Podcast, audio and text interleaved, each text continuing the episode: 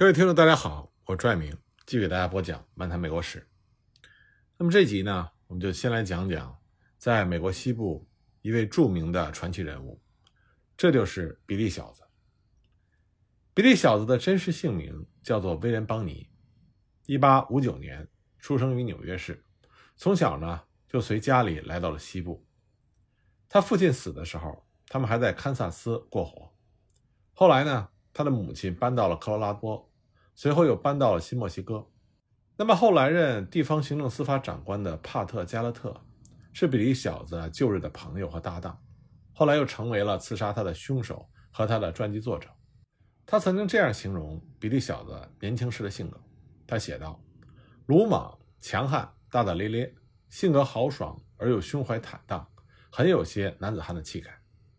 他在无论老少的各色人等中间都很有人缘。”特别受到年迈体衰的老人和无依无靠的少年所喜爱和敬仰，他是他们的斗士、保卫者、施主和辅助者。他同妇女，特别是老年妇女搭话的时候，总要把帽子摘下来拿在手里。碰到他们装束和外表带有贫穷的迹象，比利总是出手帮忙。而在他回答问题时，他一向快活的面孔上那副急切、同情、歉疚的神情。实在是感人肺腑。只要比利走过，小孩在跨越沟渠的时候，比利总会拎他一把；或者是在背负重物的时候，比利总会上前帮忙。比利很爱他的母亲，他对他的热爱和尊崇超过了世间任何事物。据说比利十二岁的时候就把一个羞辱他母亲的家伙给刺死了。比利干下第一件大事的时候，年方十六岁，当时呢。他和他的一个伙伴试图劝说保留地中三个温和的阿帕奇族印第安人向他们提供马匹。比利本人是这么说的：“这是一桩土拨鼠干的勾当。面前有十二匹漂亮的矮种马，四五副马鞍，一大堆毛毯，五坨毛皮，还有三个如毛饮血的生番，美滋滋地守着这堆宝贝，拒绝救助两个生而自由、可眼下又累又饿的美国白人。”这批货色理应倒手了，没有别的选择。一个活的印第安人在小道上，只用两个钟头就可以收拾一百名美国士兵。要是一个死的印第安人呢，那就完全是另外一码事儿。既然如此，我们就拿定了主意。三分钟之后，地上就躺着三个印第安死鬼，再也无法过问任何事情。而我们则带上小马和行李，溜之大吉。这谈不上什么干仗。我从来没有捅过这么软塌塌的东西。那么后来呢？在老墨西哥和新墨西哥地区的几次冒险中，比利很快就背上了十几条人命。1877年，他来到佩克斯谷地，靠了所有这些杀人越货的资历，找了一份差事。当时呢，新墨西哥南部正酝酿了一场争斗，也就是后来的林肯县战争。它成了历次牧牛人战争中最惨烈的一次。就像后来怀安明州的约翰逊县战争一样，交战的双方都忙不迭地雇佣枪手，并且动用了执法人员的力量。不过这次争端呢，不是在大牧场主和小牧场主之间，实际上双方可谓是大同小异，势均力敌，都是富有的牧牛人，只不过分成两派罢了。他们各自出尽办法去争取合同，以独占对政府贸易站和印第安人事务办理机构的物资供应权。两派都指责对方行为不端，偷盗别人的牛群。从这个角度来说，似乎双方都是对。很快呢，那一带的牧牛人全部都卷了进来，不属于这派就属于那一派。一八七七年冬末，比利小子就来到林肯县费利克斯河畔的牧场上帮工。当时呢，两派的争执已经发展到了白热化的地步，引出了一场错综复杂的诉讼。事情的起因呢？是以劳伦斯·墨菲为首的对立派，打发一名副地方行政司法长官带了一帮人闯到牧场上去抓牛。墨菲控制的铁路货车也掌握着地方的财政大权。1878年2月18日，墨菲手下就当着比利小子和他工头的面，杀害了牧场主滕斯托尔。林肯县的积怨就变成了一场公开的战争。这就让比利小子从此有了一个百折不挠的目标，就是要惩治杀害他的雇主和朋友滕斯托尔的凶手。反墨菲一派的领袖麦克斯温指定了滕斯托尔的工头，宣誓担任特别代表。这个人呢，又召集了比利小子和其他十几个人，伺机复仇。比利指挥了随后的几次交锋，他率领着六个伙伴设下埋伏，杀死了林肯县的行政司法长官和他的副手，因为这两个人都是墨菲一派的党羽。接着呢，比利和麦克斯温手下的其他一些人开始随意的私自执法，他们凭着地方治安官签发了一张授权他们寻找被盗马匹的搜查证，闯去杀害了另外一个墨菲的人。一八七八年七月，事件就发展到了最高潮。联邦军队在受墨菲一派操纵的林肯县新任行政司法长官的鼓动下，派遣了一连骑兵捉拿麦克斯温和他手下的人。麦克斯温等人拒不投降，墨菲的人就放火焚烧了麦克斯温的房屋，只有两个人趁着夜色逃了出来。这就使得林肯县战争一发不可收拾。直到华莱士将军带着哈里森总统的特别授权，当年八月出任新墨西哥准州州长。他才促成了新墨西哥南部的停火，但他无力依法清算过去一年来累累罪行。有人就说过，当时唯一可以称之为公平的做法，可能就是把林肯县全部的人口全部送上绞架。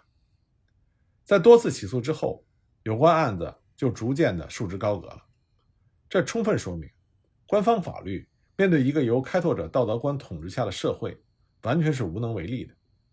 在林肯县战争中死掉了六十多人，只有比利小子一个人因为杀人而受到了审讯。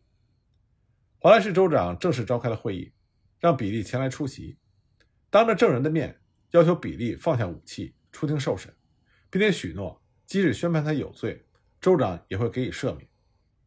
但是有些人怀疑这位将军的诚意，担心比利让人当作替罪羊处理了，所以比利本人拒绝出庭受审。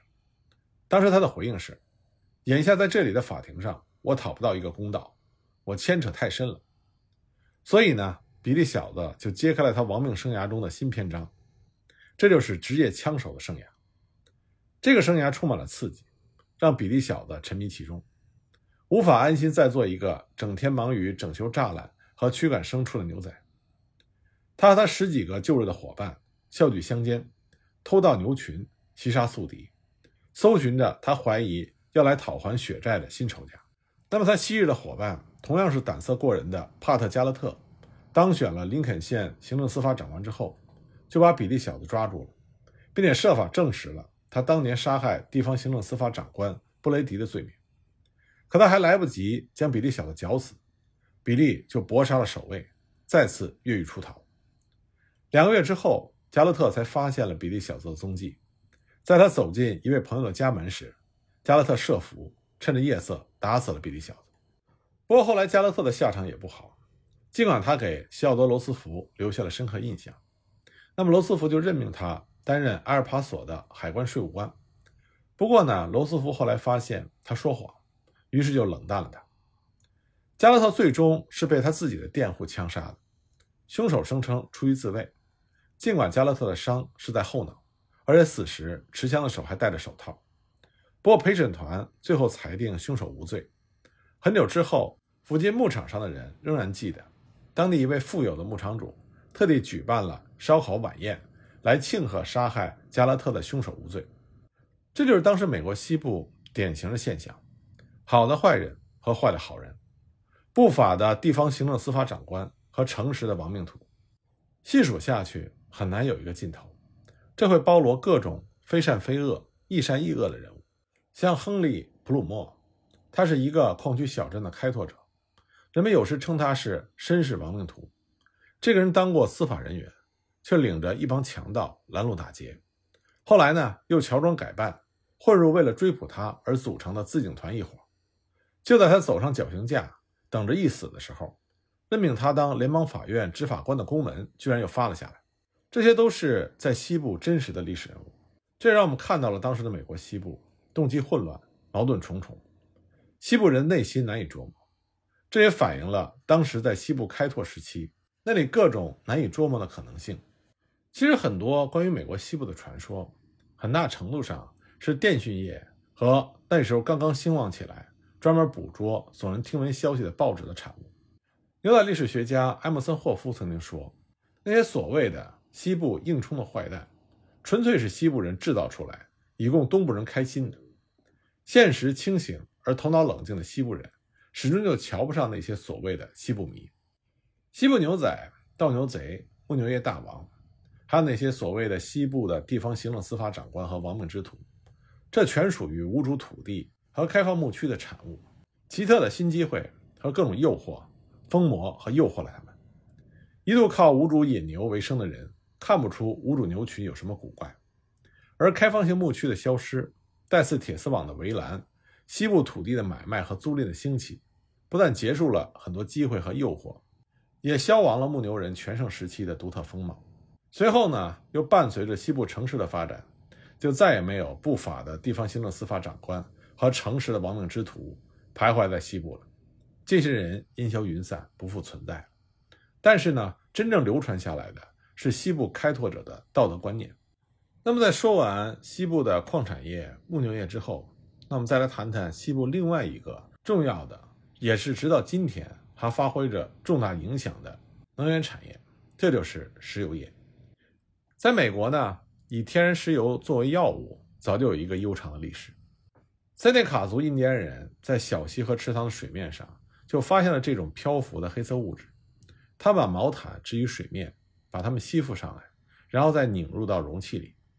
十八世纪末期，这种物质就成为了和印第安的一个贸易项目。一七八三年，本杰明·林肯将军拥护独立的军队穿越宾夕法尼亚西部，路遇一处泉水。经过他的允许，士兵们就采集了漂浮水面的石油，来预洗他们的关节，这使他们精神焕发。因为很多人患有风湿病，在敷过石油之后，马上就不再抱怨教疼了。那个时候呢？食盐多数用的是井盐，人们从井里吸取盐水，蒸发之后制成食盐，上市销售。十九世纪三十年代后期，在一些有用的盐水井里，就出现了一种黑色的油状物质，盐井就只能报废。当时呢，肯塔基有几个有魄力的企业家接管了一口废弃的盐井，创办了美国药用油公司，生产瓶装的美国油，并且将它宣传为包治百病的。灵丹妙药，他们售出了成千上万瓶这样的药品。十九世纪四十年代，精力旺盛的萨缪尔·基尔，一位制盐商的儿子，接手掌管了他父亲在宾夕法尼亚西部的盐井，同样遇到了这种黑色的油状物质。他当时考虑关闭他的眼井，不过就在这个时候，他的妻子染上了病，医生嘱咐他服用美国油。基尔注意到他买来的这种瓶装液体。很像毁了他眼井的那种东西。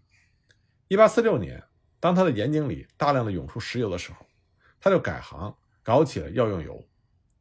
基尔印发附有他本人签名的宣传单，鼓吹石油的奇效，上面就写着：“石油或岩石里冒出来的油，一种天然的妙药，来自滨州的一口盐井，深入地表四百英尺。”按照他的说法，石油对于风湿病、哮喘、疟疾。牙疼、鸡眼、神经痛、痔疮、泌尿系统失调等等各种疾病，都具有惊人的疗效。他派出的推销员坐上大篷车四处周游，车身贴满了美人画片，画片上的女郎一副救苦救难的模样，正在侍候着倒在棕榈树下要死要活的病人。这些巡回推销者的卖药宣传，也确实给他的事业带来了蓬勃发展。到了1858年，他已经卖出了将近25万瓶。神奇石油，每瓶半品托，要价一美元。但是高昂的广告和经销费用，再加上石油流量日增，促使基尔要为他的产品找一些其他的出路。可这种黑色的物质又能用来做什么呢？当时呢，美国城市的扩展，千百家新工厂的建立，以及1850年之前几十年里铁路的延伸，都必须日益迫切的需要更好的照明。但多少年来，美国家庭的照明并没有多少改进。从殖民时期以来，一般家庭都一直是用牛脂蜡烛照亮，或者用古罗马式的烛灯。找一个碟子，倒上一点鱼脂油和其他动植物油，搓一根布条当做灯芯。有的人呢也用猪油，但下面必须烘上木炭，使它柔软易燃。一七一二年，人们发现抹香鲸的聚集区能够找到一种。优质的灯油，而用金纸做出的蜡烛最好不过了。不过这种蜡烛非常昂贵。1830年，纽约的埃塞亚·詹宁斯为一种称作为次吸的新物质取得了专利。这种经过再蒸馏的松节油精特别适合于照明。虽然呢，它可以大放光明，但它同样也很贵，而且气味不好闻，还有发生爆炸的危险。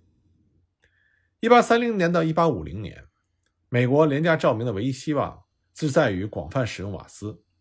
19世纪40年代，美国瓦斯制造商采用了经过改进的英国技术，利用煤生产了照明瓦斯。